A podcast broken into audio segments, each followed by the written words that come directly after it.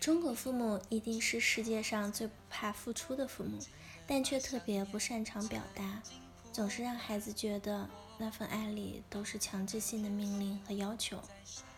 所谓的感恩教育，不只是教会孩子懂得说谢谢，更是让父母学着换一种方式跟孩子说话。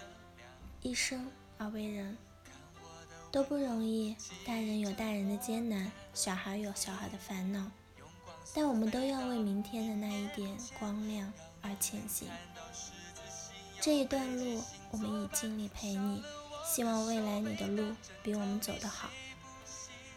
前几天有个豆瓣帖子火了，网友们吐槽他十岁的小侄子，网友不禁感慨：现在的孩子思想真是令人害怕。但不少人却大赞这孩子聪明自律。有理想，有计划，连著名的作家连岳也不吝赞词。这孩子思路清晰，大有前途。说实在的，这孩子的确有他人的过人之处，对于自己的未来规划的详细。学英语要为出国留学做准备，为了锻炼大脑而学围棋，为了突破家庭基因的束缚而锻炼身体。这种远见与自律精神，恐怕让不少成年人都会感到汗颜。可小小年纪，言谈之中透出的冷酷自立，却让人非常不舒服。父母对于他来说，似乎只是榨取利益、为自己服务的工具，冷冰冰的，毫无亲情可言。在他身上，你看不到哪怕一丁点童真和情感。到处都是自立的算计，嫌弃父母的穷，比不上同学优良的家庭条件，是贪得无厌的愤怒。拿钱让他去学奥数、轮滑、围棋、英语，全中国那么多穷困家庭的孩子，想都不敢想。对于他父母来说，这已经是一笔不小的投入，可他还不满足，不准父母生二胎，觉得穷就不能生二胎。不过是担心父母把资源分给了弟弟妹妹，自己无法独享父母提供的资源。说着如此冠冕堂皇的道理，却透着满满的心机。无怪乎有老师评论：“我希望有这样的学生，但我不希望有这样的孩子。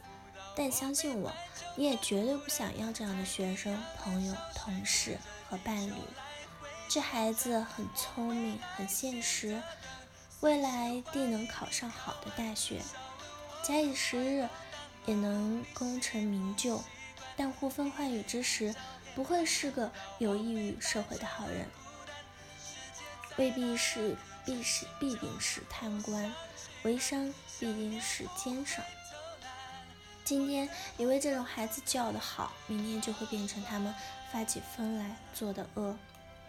在他的身上可以看到《人民的名义》里。祁同伟的影子，自卑于自己的家庭出身，野心膨胀，想要不择手段的往上爬，却美其名曰上进，想逆天改命，升天半子。生命中几乎所有的大活人，可能都只是他上进游戏中的棋子，有用则留，无用则弃。于是人和人的关系就简化成了利害关系。作为父母，当你不能满足他的要求，不能提供给他更好、更多的资源时，他会置你十几年的养育之恩于不顾，说你不配当他的父母。作为朋友，当你不能再给他提供帮助和利益，他会忘记你们几十年共患难的友情，说你不配当他的朋友。作为妻子，当他走上了人生巅峰、风光无限之时，而你熬成了黄脸婆的时候，他会违背曾经的山盟海誓，将你弃入婢女，还说你不配当他的老婆，配还是不配，就看还有没有利用价值。这小孩子对待生养他的父母都是这副嘴脸，对待生命中那些无足轻重的人，只会更加冷血无情。如此冷血无情的孩子，说出如此现实自立的话，还受到那么多人的夸奖赞美，令人细思极恐。社会毕竟变得太快，像这个十岁的孩子一样，永远不知满足，不懂得感感恩，要求父母给予超过他们能力范围的东西，还理直气壮指责父母不配。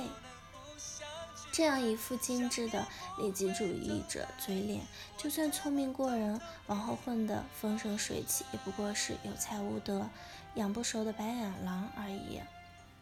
在我们这个伟大的新时代，金钱、权力、名声，每一样都成了人人疯抢的稀缺资源。市场繁荣的大潮之下，社会两极分化，穷人渴望想要上升，富人担心会跌落。中产阶级也正焦虑的失眠，成人们无穷无尽的欲望，也通过功利化的教育方式灌输给了原本应该天真无邪的孩子。于是，孩子们在成长中学会了自理的算计，却始终没有学会感恩。好了。以上就是今天的节目内容了。咨询请加微信 jlct 幺零零幺，或者关注微信公众号“甘露春天微课堂”，收听更多内容。感谢您的收听，我是 c e l i 我们下期节目再见。